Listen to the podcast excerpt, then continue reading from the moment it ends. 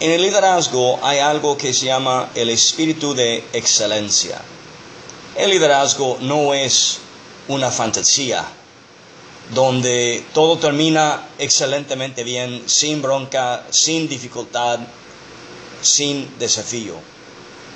El liderazgo y el espíritu de excelencia en el liderazgo está nacido por adentro de alguien.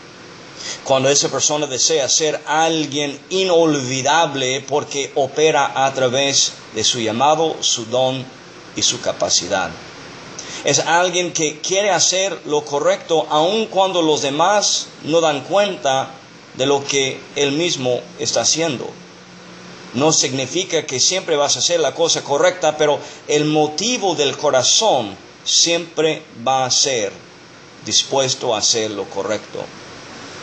La pregunta de hoy como líder es, ¿estoy dispuesto a hacer lo correcto en mi vida?